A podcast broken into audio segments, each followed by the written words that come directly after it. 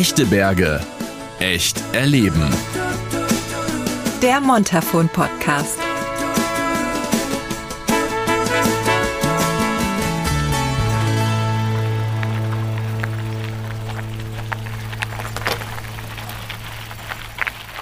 Willkommen zu einer neuen Folge des Montafon Podcasts. Wie ihr es vielleicht schon im Hintergrund hört, Christine und ich sind auf den E-Bikes unterwegs. Da. Du lieber Gott. Ja, äh, wir sind im Silbertal. Sieht herrlich aus. Eine schöne Herbsttour, die wir heute machen. Erzähl mal, Christine, was erleben wir heute zusammen? Ja, ich bin schon richtig gespannt. Es wird richtig ein schöner Tag, glaube ich. Also wir machen eine Hike- und Bike-Tour. Und das ist eine ganz tolle Tour. Ups, la, hörst du mich bremsen, du. Hat geheißen, so sollte man es nicht Es machen. geht selten mal bergab gerade. Deswegen kann es sein, dass man mal bremsen muss. Aber ich habe brutal gute Bremse. ja, also wir machen heute eine Hike- und Bike-Tour im Verwall. Ja, Und das ist ja Vorarlbergs größtes Schutzgebiet, Das ist Ja. ein Teil von Natura 2000. Und ich muss sagen, was der spannende Teil eigentlich ist, wir treffen heute einen Bergsport-Ranger. einen Bergsport Ja. Ranger. Ja, der ist seit früher, ist der in ganzem Unterfuhr unterwegs und wir dürfen ihn heute ein bisschen begleiten. Ja. Und der wird uns dann erzählen, was er so macht, was er schon erlebt hat. Und ja, weil sich eigentlich im Großen und Ganzen niemand so richtig vorstellen kann, was der jetzt von dir will, oder? Und Naja, Ranger klingt für mich im ersten Moment erstmal nach Cowboy. Ein bisschen Wild West, großer Ja. Hut. Und er kann mich ins Gefängnis bringen, aber ich glaube, so schlimm wird es nicht. Nein, ich glaube nicht. Also, was ich so gehört habe, hat er eher etwas dabei, dass er den Leuten helfen kann. Ja. Ähm, weil er soll ja eigentlich die Leute oder soll die Leute sensibilisieren, wo sie fahren können, was vielleicht nicht so eine gute Idee ist. Also er wird niemand einsperren, sondern einfach Tipps geben. Und, aber ich glaube, das wird ganz gut. Und ich glaube, da hat einiges zum Erzählen und dass man auch wieder was lernen kann. Weil selber, obwohl ich eine Unterfuhnerin bin, bin ich mir auch nicht immer sicher überall, wo es jetzt nicht gut wäre zum Fahren oder was man vermeiden sollte oder was man vielleicht besser machen könnte. Und ja, ich bin schon gespannt. Also, Sebastian heißt der gute Mann. Ja, Der wartet ist auf zwar uns. ein Deutscher, ist Ach. aber schon seit acht Jahren dahin im Montafu, mit einer Montafunerin. Na, dann schauen wir mal. Da vorne steht er ja schon. Bin schon gespannt. Natürlich war meine Annahme völliger Quatsch. Sebastian trägt weder einen Cowboyhut noch sitzt er auf irgendeinem Pferd. Aber was macht denn nun ein Bergsport-Ranger im Montafon? Im Prinzip ist meine Aufgabe jetzt für den Sommer, dass ich im ganzen Montafon unterwegs bin und dazu schaue, dass sich unsere Gäste genauso wie Einheimische mehr oder weniger in der Natur bewusst bewegen, versuche die Leute zu sensibilisieren in den Bereichen, wo gerade Richtung Naturschutz, Pflanzenschutz bei Hochmauern etc. Bedarf ist, dass man da einfach mehr aufklärt. Sonst bin ich auch jederzeit bereit, Tourentipps zu geben, den Leuten zu helfen, habe Erste Hilfe dabei oder ein Reifenflickset gebe Fahrtechnik-Tipps, wenn jemand das braucht, wo ich sehe, der ist vielleicht ein bisschen unsicher bergunter. Und sonst bin ich einfach dabei, ähm, überall zuzuschauen, dass es passt. Was sind so die einfachsten oder auch die größten und schnell gemachten Fehler, die man als Gast machen kann? Jetzt sind wir heute mit dem E-Bike unterwegs. Es gibt Wanderwege. Da sollte man vielleicht nicht unbedingt mit dem E-Bike fahren, oder? Wir haben gewisse Runden, gerade die Single Trail rum um Etonskopf. Da ist dieses Shared Trail Prinzip, dass man Wege gemeinsam nutzt und dann mit mehr äh, Obacht vielleicht fährt, weil man weiß, da ist man nicht allein. Und ansonsten haben wir klar ausgewiesene Bikestrecken, wo ich auch jetzt im Zuge meiner Arbeit dazu schaue, dass sie auch richtig gekennzeichnet sind, dass der Gast sich leicht tut, die zu finden. Sonst auf den Wegen, wo eigentlich nicht beschildert ist, dass es eine Bikestrecke ist, ist in Vorarlberg so die Regelung, dass es eigentlich nicht zum Radeln ist, ähm, sondern es muss explizit dran stehen oder ausgeschrieben sein. Wenn ich da jemanden erwischen sollte, der gerade verbotenerweise ähm, so einen Wanderweg runterfahren würde Lebenslanges Talverbot. und Stock in die Speichen. Na, Ah, halt das ist der Stock. versuche ich einfach aufzuklären, die Thematik ähm, zu erklären, warum vielleicht an dem Wanderweg es nicht so gut ist. Und versuche einfach da ein Bewusstsein zu schaffen. Und auch wenn der im nächsten Moment trotzdem weiterfährt, bleibt es irgendwo vielleicht im Hinterkopf hängen. Man denkt drüber nach, schwätzt vielleicht im Tal unten nochmal mit anderen Lüt, sagt, hey du, ich wurde da heute angehalten. Alleine dadurch passiert ja schon was. Das heißt, die Aufklärung ist tatsächlich auch ein ganz wichtiger Job von dir. Das ist der Hauptpunkt, würde ich eigentlich sagen, bei der ganzen Thematik aktuell. Wobei man sagen muss, der Großteil der Lüd, wo ich auf den Berg treffe, die verhalten sich echt gut. Man merkt auch mittlerweile, finde ich, dass mehr Bewusstsein für die Natur da ist. Man achtet mehr drauf. Wir haben kaum Müll auf den Bergen. Und wenn, dann versuche ich ihn aufzulesen, wenn es nicht gerade eine ganze Halde ist. Und da merkt man einfach, dass mehr wieder da in die Richtung geht, ja. Man teilt sich als Gast die Natur natürlich auch mit den Tieren. Die leben hier, wo wir jetzt auch mit dem E-Bike unterwegs sind zum Beispiel. Was wären hilfreiche Tipps von dir für alle, die jetzt dann im Montafon mal Urlaub machen? Weißt, ich glaube, äh, so die Sonnenaufgangstouren oder Sonnenuntergangstouren, auf welche Gebiete sollte man die beschränken? Oder ja, das sind halt die Ruhezonen oder die Ruhezeiten oder, vom Ja. Wild. Könnte man vorstellen, dass man da auch ein bisschen schauen sollte. Klar, Thematik 1, wenn wir am Tage unterwegs sind, nicht Lärm oder nicht abseits der Wege gehen, weil da die Ruhezonen dann im Wald gerade sind, wo die Tiere sich tagsüber verkriechen und ähm, einfach ruhen. Und die Dämmerungszeiten sind eigentlich die Zeiten, wo das Wild, ähm, die Tiere quasi von dem Ort, wo sie über Nacht am Fressen waren, zurück quasi in den Ruheort tagsüber gehen.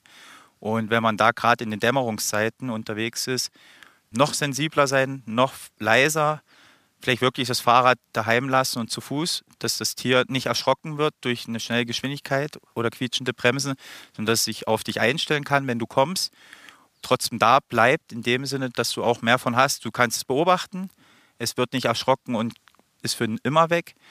Und dass man, wenn man solche Touren zu Dämmerungszeiten macht, da wirklich nochmal mehr Obacht drauf gibt. Verboten ist es nicht. Für die Tierwelt ist es natürlich ein Problem. Sie haben einfach dann früh oder abends eine Stunde weniger, wo sie fressen können. Da sollte man einfach versuchen aufzuklären, weil, wie gesagt, verbieten kann man es nicht. Es ist schön, aber alles in einem Maße und nicht in Massen. Jetzt haben wir uns hier an einem ganz bestimmten Punkt getroffen, wo Sebastian gesagt hat, da kann ich euch ein bisschen was erzählen. Richtig? Ja. Ja, genau. Wir sind jetzt da im wunderschönen Silbertal am Christberg oben, am Sattel. Ähm, ist mehr oder weniger Gemeindegrenze Klostertal-Silbertal. Wir hatten uns vor ungefähr einem Monat mit Manfred von Bank, Bezirksjäger von der BH Bludenz, getroffen, um mal so ein bisschen mehr die Thematik zu verstehen, was bei den Jägern das Problem ist mit der Radfahrer oder mit den Dämmerungstouren, dass man da ein bisschen mehr Hintergrundinfos kriegt. Da am Christberg ist es gerade so, dass die Tiere tagsüber eher auf der Klostertaler Seite im Schatten sind, da ist es kühler und dann zum Abend hin wieder auf die Silbertaler Seite wechseln, weil es da mehr zu fressen gibt. Da sind wir mit ihm bis reingefahren zu einer Wildschneise. Da hat er uns da mal erklärt, warum man mit solchen Schneisen arbeitet in der Jagd, genauso wie für den Winter zum Turngeher lenken. Und Kannst du das kurz erklären, was das bedeutet? Eine Wildschneise? also im Endeffekt ist es eine bewusst geschlagene Schneise im Wald, Mhm. wo man sagt, da hat der Jäger einen guten Standort zum Jagen, gerade auf der Spur, wo das Wild wechselt von morgens zu abends, dass er sich A leichter tut, seiner Arbeit nachzugehen. Und im Winter kann man diese Schneisen wunderbar tagsüber nutzen für Tungeher, weil das Wild hält sich nicht in der Schneise auf, sondern sucht woanders Schutz. Dadurch behält man den Skifahrer oder Snowboarder genau in dieser Schneise, wo man sagt, da kannst du super fahren, da liegt der Schnee drin. Gerade wie bei so einem Winter letztes Jahr, wo kaum Schnee war, hat es ja eh keinen Sinn gemacht, im Wald zu fahren. Aber einen anderen Winter, wenn wir mehr Schnee haben, statt kreuze quere zu fahren und das Wild zu erschrecken und in, im Winter braucht es halt doch noch mehr Energie zum Flüchten, ist so eine Schneise eigentlich ein gutes Mittel. Jetzt haben wir natürlich auch den, ich sage jetzt mal komischerweise, technischen Fortschritt auch beim Fahrradfahren, also mit dem E-Bike. Wir haben es gerade selber gesehen. Man ist ja rucki zucki ganz schnell, ganz oben sozusagen. Früher sind es halt die, nur die harten Hunde sind aufgegangen. Und jetzt So fahrt wie du. Ja, genau. ich eben nicht. Und jetzt ist es, also die Frequenz ist schon brutal aufgegangen, oder? Also es ist gerade bei uns, merkt man Bartholomäberg, Christberg, Silbertal, ist es schon äh, extrem, auch von den Mengen, die an schönen Tagen am Wochenende reinkommen. Ähm, momentan das Radfahren, das E-Biken ist ein Boom. Die Lüd, wo früher mit dem Rad nie hingekommen wären, kommen da jetzt überall an. Ähm, bis zum letzten Zipfel, wo man noch gerade so fahren kann, lassen das Rad da stehen, wollen noch schnell auf den Gipfel. Ist irgendwo aus Sportlersicht verständlich. ähm, problematisch ist, wenn man sich nicht auskennt und auch dann beim Abfahren die Technik vielleicht noch fehlt, weil gerade auf Schotterwegen ähm, wird es oft unterschätzt, was das eigentlich fahrtechnisch bedeutet. Da ist schnell mal passiert, dass das Vorderrad in der Kurve wegrutscht. Ähm, ich weise gern darauf hin, eben Helm ist immer gut. Da haben die meisten bei uns eigentlich ihren eh dabei und wenn sie ihn zum Abfahren aufsetzen. Ich habe es ganz gern, dass ich bei längeren Strecken, wenn ich bergunter fahre, Handschuhe anziehe. Da gebe ich gerne als Hinweis mit. Es macht Sinn, weil unsere Hände sind unsere Werkzeuge. Und wenn man auf dem losen Schotter mal schnell drüber gleitet, dann sind die Hände offen und dann hat man ein paar Tage was von, aber fein ist es nicht. Ja. Ich finde es super, dass du solche Tipps gibst. Du hast schon einen Notfallkoffer oder halt einen Koffer, also eine Tasche dabei, oder? Also, und wenn jetzt jemand einen weniger Reifen hat oder so, dann bist du der Mann für alle Fälle. Das Grobe kriegt man gepflegt, Schon? ja. Okay. Also ins Tal sollte es schaffen. Ob noch berghoch, weiß ich nicht. Nein, das finde ich super. Und wenn mein Ersatzschloch, den ich habe, schon vergeben ist, Mhm. muss man halt im Notfall Bits Moos und so reinstopfen in den Mantel, dann geht es auch noch irgendwie bergunter. MacGyver. Ja, genau. Der Berg? Der Berg Ranger MacGyver. Ja, genau. Das wäre noch. Aber du hast gesagt, die Leute sind schon sensibel, was die Themen angeht, oder? Also Genau, das, ist, das merkt man bei uns im Montafon einfach auch. Der da, da lebt, der ist damit aufgewachsen. Ähm, ich darf es jetzt meine Heimat nennen. Da ist das Bewusstsein eh mehr oder weniger vorhanden. Und die Gäste, wo wir gerade im Montafon haben, da ist der Großteil auch so, würde ich sagen, dass die sagen, wir kommen gern her zum Wandern, zum Biken und sind gut ausgestattet. Also wir sind nicht das Ziel für Ballermann-Touristen, wo dann mit Flipflops noch den nächsten Gipfel machen wollen, sondern von der Seite her, den Gast, wo wir da haben, wo ich antreffe, sind größtenteils gut informiert und gut ausgestattet, ja. sind die auch teilweise überrascht, dass sie so jemanden wie dich dann auf dem Berg treffen? Also einen Bergsport-Ranger, steht ja auch groß auf deiner Jacke drauf. Im ersten Moment ja, man hat oft den Blick, so was will der jetzt von uns, da quatscht uns einer an. und oft probiere ich dann erstmal so aufzuklären, hey, ich bin der Sebastian, bin jetzt im Sommer der Bergsport Ranger, erkläre die Initiative, die dahinter steckt, Naturverträge ja Bergsport im Montafon und versuche so ein bisschen Hintergrund zu geben. Und dann hast du eigentlich relativ schnell wie ein Öffner fürs Gespräch. Fragst mal nach, was für Touren sie geplant haben, wie sie ihre Touren planen. Wenn ich direkt jemanden sehe, der ankommt ähm, und vielleicht was falsch gemacht hat, versuche ich das dann auch mit reinzupacken. Dass man einfach versucht zu sagen, hey, es wäre vielleicht besser, wenn du es so und so machst. Genau. Wir radeln weiter. Die Bike-and-Hike-Tour führt übrigens von Schruns über Silbertal zum Sonnenkopf. Von da an geht's dann zu Fuß weiter hoch bis zum Mutjöchle. Es geht auf einem sehr guten, festen Weg vorbei an wunderschöner Natur, an Wildbächen und immer wieder hat man natürlich auch einen fantastischen Blick runter ins Tal. Und ab und an treffen wir andere Biker oder Wandergruppen. Hallo. Grüß dich miteinander. Grüß dich. Grüß dich miteinander. Dank des Motors merkt man keinerlei Anstrengung und man kann sich dabei wunderbar unterhalten. Was ist eigentlich dein Lieblingsplatz im Montafon, Christine? Ah, das werde ich oft gefragt. Das ist Ich finde Nach im Silbertal zum Jahreszeit. Beispiel. Nach Jahreszeit, Ja. okay. Und jetzt so im Herbst? Also jetzt im Herbst bin ich brutal gerne im Verwall. Also im Silbertal, auch Richtung Wiegensee, Taufe. Weil, also jetzt im Silbertal, wenn wir jetzt vorher schauen, da hast du die Lobspitze und das Fellemännli. Und wenn du dann da, von der, also da drüber gehst oder und dann ins Kaflunertal rein, sagt das, das ist so schön. Die Farbe, das ist Gold und Rot und also das ist einfach ein Traum. Aber heute wirst du eh schon ein bisschen davon sagen, Richtung Modjöchli ist es eigentlich auch so.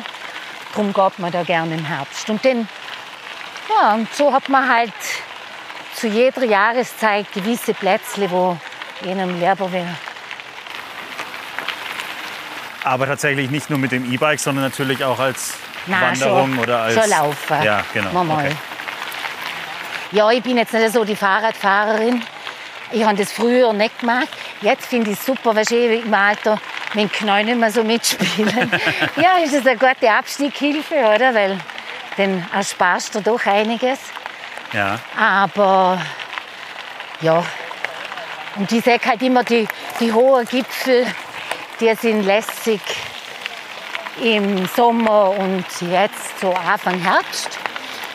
Und im Frühjahr und Spätherbst da bin ich gerne so in der Hälfte unterwegs. Da gibt es ein paar schöne Plätzchen und Wanderungen, wo du dann einfach, ja, weil sich halt dann riecht es anders.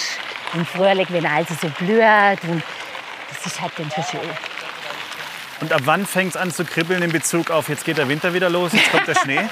Du wirst lachen, das geht schon bei der Schnee. Letztes Mal, wo es geschneit hat, oder? Das ist ja, nicht das gewesen, vor zwei, drei Wochen, hat es ja voll bis aufs Kapella hat geschneit. Also da bin ich schon, da habe ich mir schon gedacht, uh, dann habe ich voll dran gedacht, dachte, eigentlich sollte ich meinen Ski zum Richter bringen. Nein, ich freue mich schon, eigentlich jedes Jahr. Wir fliegen quasi den Berg nach oben. Und dann kommen wir zu unserem nächsten Stopp. Ach, schau mal einer an. Hier waren wir doch schon mal. Ja, kannst du dich noch an die Sage erinnern? Ja, es ging um Mischt. Es ging um einen Bauernhof, der am Ende im Hochmoor versunken ist. Genau, aber du bist gut. Du. Gell? Ah, Und wer mehr davon wissen will, die letzte Folge des Montafon Podcasts einfach nochmal anhören. jawohl. Hochmoore, gutes Stichwort, Sebastian. Das ist natürlich etwas, was dann hier in so einem sensiblen Umfeld, in so einer wunderschönen Natur natürlich auch vorkommt. Für so einen Stadtindianer oder für jemand, der vielleicht noch nicht so oft im Berg war, ist es jetzt nicht gleich offensichtlich, dass das hier, was direkt jetzt vor unserer Nase ist, eigentlich ein Gebiet ist, was man bitte nicht betreten sollte, oder? Na, auf den ersten Moment, wenn du hier oben bist, würdest du meinen, schöne Wiese, Ja. nehme ich ein Handtuch und leg mich rein. Dem ist aber nicht so. ähm, hättest auch keine Freude, würdest du relativ nass werden. Ja, irgendwann merkt man schon, dass das keine normale schöne Wiese ist, klar. Aber das ist ja auch wirklich für die Natur ein sehr wichtiger Ort. Genau, wir sind jetzt hier am Wildried. Das ist, wenn du vom Christberg aus Richtung Wasserstube zum Sonnenkopf oder ins hintere Silbertal radeln willst, so auf dem halben Weg. Im Winter endet hier die Langlaufloipe. Ähm, Im Winter ist es dann sogar so, dass über dem Wildried, weil genug Schnee liegt, dann eine Loipe präpariert wird, dass man hier noch eine Runde drehen kann. Wie gesagt, im Sommer sollte man es nicht betreten. Ähm, Wer es nicht weiß, ein Moor oder auch ein Hochmoor noch langsamer wächst im Schnitt so ein Millimeter pro Jahr.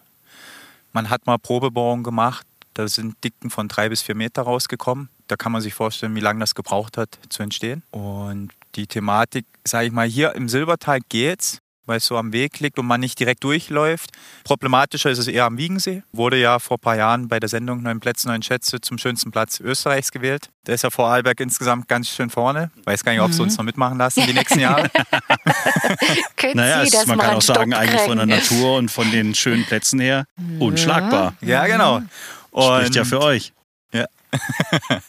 Und da ist eben beim Wiegensee, deswegen hat man ja da den Emil als Ranger nur da für die Ort zusammen mit der Gemeinde Gaschum platziert, weil einfach da man durch die Sendung darauf zuarbeiten wollte, dass wenn jetzt ein Besucheransturm kommt, dass man dem entgegenwirkt, dass die Leute nicht querfeld einlaufen, ihre Hinterlassenschaften mitnehmen, beziehungsweise weil es Moor so sensibel ist, da auch darauf hinweist, dass man vielleicht nicht unbedingt ähm, seine Notdurft innerhalb des Gebietes verrichten soll. Und da hat man den Emil jetzt, der ist da ein, zwei Tage die Woche, da ist es, sage ich mal, eher problematisch, weil man wirklich durchs Moor durchgeht auf dem Wanderweg. Da sollte man einen Hund auch an der Leine haben, wie gesagt, den Weg nicht verlassen und alles, was man dabei hat, wieder mitnehmen. Aber Sie haben das eh toll gemacht, aber es gibt ja so Holzstege und so zum Laufen, dass es ja eigentlich offensichtlich ist, wo man laufen sollte, oder? Genau. Eigentlich. Also wenn jetzt jemand meint, man müsse noch irgendwie um für ein schönes Bild oder in Wiegensee selber zum Baden gehen, ähm, bitte nicht. Da, wo der Weg langläuft, ist es wunderschön. Da muss auch niemand mit der Drohne fliegen und Aufnahmen machen. Davon gibt es genug in der Vergangenheit. Ja, Aber gibt es das? das ich meine, es wird ja laufend darauf hingewiesen, überall, also am, am Weg und schon bevor man da hinkommt. Also Schwimmer kann ich mir jetzt nicht vorstellen, dass jemand jetzt wirklich so knallhart Oh, ist die Kreativität, die Kreativität von bestimmten Menschen kann man nicht großartig beeinflussen. Ich glaube auch, dass dieses Thema liest man ja auch immer mehr. Instagram und so. Ja. Ähm, das perfekte, schöne Bild, das man unbedingt für alle zu Hause und für alle auf der ganzen Welt posten möchte, das bewirkt ja manchmal dann auch sehr hohe Kreativität, wo man vielleicht noch hinläuft, wo man sich vielleicht noch hinstellt oder so. Der Und dann Jens vielleicht ein Köpferler in Wiegensee eine. keine Angst, das mache ich nicht, weil dieses Instagram-Bild will keiner sehen. Aber ähm, natürlich kannst du doch dann wirklich jetzt mittlerweile feststellen, dass Ja. die Leute dann schon sagen, hey, für dieses Bild, was einzigartig sein soll in irgendeiner Art und Weise, verlasse ich dann vielleicht mal diesen Wanderweg oder verlasse ich vielleicht mal den Weg im Moor. Und dann ist natürlich ja schon alles falsch gelaufen, was falsch laufen kann. genau. Merkt ihr das, dass dieses Thema Instagram und Social Media und ich muss das schönste Bild vom Urlaub posten, dass das eure Arbeit in Anführungszeichen ein bisschen bestraft, weil die Leute sich dann erst recht nicht an die Regeln halten? Oder ist es auch mittlerweile so, dass die Leute schon gerade am Berg wissen, okay, hier machen wir mal ein Bild auf dem Wanderweg und alles ist gut?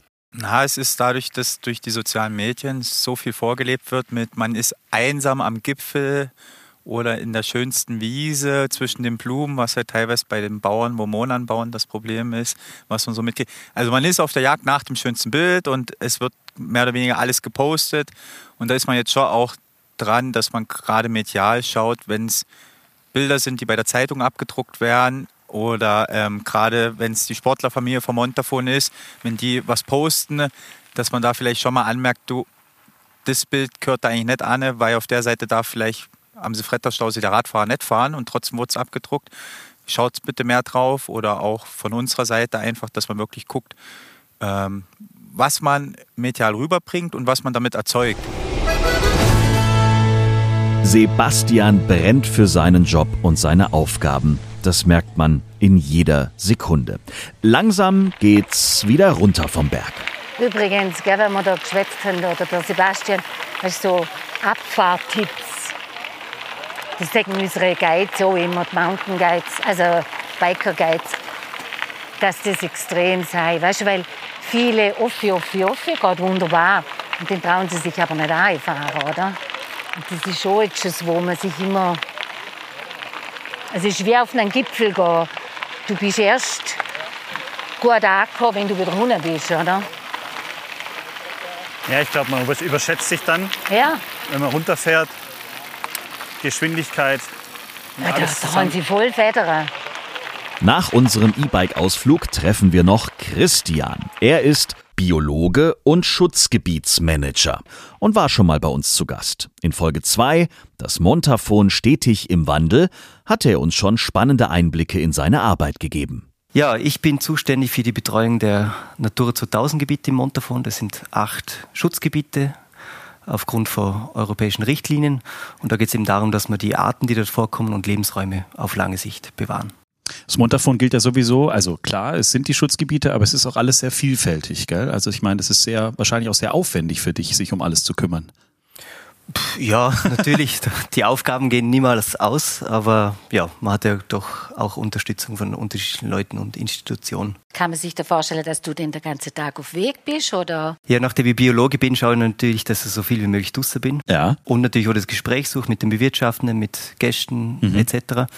Aber wie bei so vielen Jobs geht sich das halt leider nicht immer aus. Und das heißt halt Gebietsbetreuung, Gebietsmanagement. Und Management beinhaltet sehr viel Planung und äh, Rücksprachen. Also das heißt auch sehr viel Büroarbeit. Ja. Also wenn ich zwei bis drei Tage die Woche rauskomme, bin ich froh. Wir gucken ja immer so ein bisschen in die früheren Zeiten rein. Also ich, ich finde es sehr interessant, dass es immer mehr diese Jobs, diese äh, Geschichten gibt, dass sich Leute aktiv um die Natur, um die Gäste in der Natur, um die Gäste auf ihren Wanderwegen, aber eben auch allgemein um diese Schutzgebiete kümmern. Wenn wir jetzt nochmal an deine Kindheit, an deine Jugend zurückdenken, da gab es das, Christine, glaube ich, noch nicht so, oder? Nein. Nein, ich Das ist weiß noch, wo ich das erste Mal, das habe ich dir erzählt, wo ich das erste Mal einen Ranger gesehen habe. Ja. Das ist vor 30 Jahren gewesen, zu Amerika und da habe ich mir gedacht, was will jetzt der, oder? Aber das war damals schon Thema, dass einfach die Leute ähm, ja, sensibilisiert sind, was für Pflanzen da wachsen und warum man jetzt nicht da überall umeinander trampelt. Und so ähm, habe ich das eigentlich erst da das erste Mal gehört und in lang, lang nichts. Und jetzt ist bei uns auch immer mehr das Thema. Weil es sind natürlich auch viel mehr Leute unterwegs in der Berg. Bergsport hat zugenommen. Mit den E-Bikes noch einmal mehr. Ja, auf jeden Fall. Die Entwicklung in den letzten Jahren hat schon gezeigt, dass da ein rasanter Anstieg war. E-Bikes, du siehst es, da war sehr viel los denn in den Folgejahren. Ja. Wie verändert sich denn das Naturschutzgebiet? Also man diskutiert ja immer viel über Klimawandel auf der einen Seite, dann kommen immer mehr Gäste auf noch mehr E-Bikes immer weiter hoch. Es veränderte sich wahrscheinlich Jahr für Jahr. Was stellt ihr denn fest, wenn ihr durchs äh, Schutzgebiet lauft oder wenn ihr euch das anschaut? Ist, ist es wirklich sehr, ein sehr starker Wandel jedes Jahr oder äh, ist es für euch ein normaler Gang der Natur, um jetzt mal richtig in die Tiefe reinzugehen? Ähm, diese Entwicklungen sind so langsam, dass wir das nicht immer gleich von Jahr zu Jahr feststellen können. Aber wir müssen davon ausgehen, dass durch den Klimawandel auch sehr viele Arten äh, darunter leiden. Es gibt Arten, die profitieren vom Klimawandel oder von der Klimaerwärmung und es gibt Großteil der Arten schafft diese schnelle Entwicklung leider nicht, Ja. sich da anzupassen. Aber das, dass wir das jetzt wirklich gut dokumentieren können, da braucht es längere Zeiträume. Aber wir arbeiten ein bisschen nach dem Vorsorgeprinzip. Wir schauen einfach, dass wir sonstige Einflüsse, die negativ sein könnten, auf ein Minimum reduzieren. Und da gehören natürlich auch Störungen dazu durch Besuchende, aber natürlich auch, äh, es muss der Lebensraum auch passen. Und der Lebensraum ist sicher auch ein ganz wichtiger Aspekt. Also wenn der nicht passt, kann die Störung noch so groß sein, das, das wird dann in Summe nicht passen. Also zuerst mal Lebensraumgestaltung und das Zweite ist dann natürlich schauen, dass die Lebensräume auch beruhigt sind, da wo es notwendig ist. Wie oft tauscht ihr euch jetzt mit äh, zum Beispiel dem Ranger Sebastian aus? Ähm, Gibt es da regelmäßig dann Meetings, wo ihr euch austauscht oder macht ihr das einmal im halben Jahr? Oder wie, wie, wie ist die Kommunikation im gesamten Montafon, damit jeder genau weiß, was jetzt gerade so vielleicht irgendwie passiert oder äh, was eben in den jeweiligen Gebieten gerade los ist? Mhm. Ja, die Koordination ist natürlich ein wichtiger Punkt, weil wir äh, generell viele Aufsichtsorgane haben. Wir haben die behördlich bestellten Aufsichtsorgane, das ist die Naturwacht. Dann habe ich vom Verein, also von der Gebietsbetreuung, noch Mitarbeiter, die im Gebiet unterwegs sind. Wir haben Waldorfseher, die ein bisschen darauf achten. Und dann haben wir eben den Ranger Sebastian und einen Emil am Wiegensee, Mhm. äh, die da ähm, auf die Gebiete aufpassen. Und dementsprechend müssen wir es natürlich gut koordinieren, wer ist wann wo. Und für mich als Gebietsmanager ist natürlich wichtig, weil ich nicht mehr so oft rauskomme, dass ich die, auch die Info kriege, wo hakt, wo müssen wir nachschärfen, wo funktioniert die Lenkung nicht, ähm, mit wem muss man Kontakt aufnehmen, damit das funktioniert. Und ich bin froh, dass, ich da, dass wir da mit Montafon Tourismus einen, einen guten Partner haben. Wir sitzen im selben Haus äh, und äh, ohne im selben Boot eigentlich. und äh, dementsprechend sind die Wege auch recht kurz beim Austauschen. Das äh, ist schon sehr gut. Im Montafon wird alles dafür getan, dass wir Gäste eine wunderschöne, erholsame Zeit haben können, aber immer im Einklang mit der Natur, damit dieser wunderschöne Platz auf dieser Erde noch ewig so bestehen kann. Danke euch fürs Zuhören. Lasst uns gerne eine Bewertung da, folgt diesem Podcast und aktiviert die Glocke. Ich freue mich schon auf die nächste Folge. Bis dahin, macht's gut. Echte Berge. Echt erleben. Der Montafon Podcast.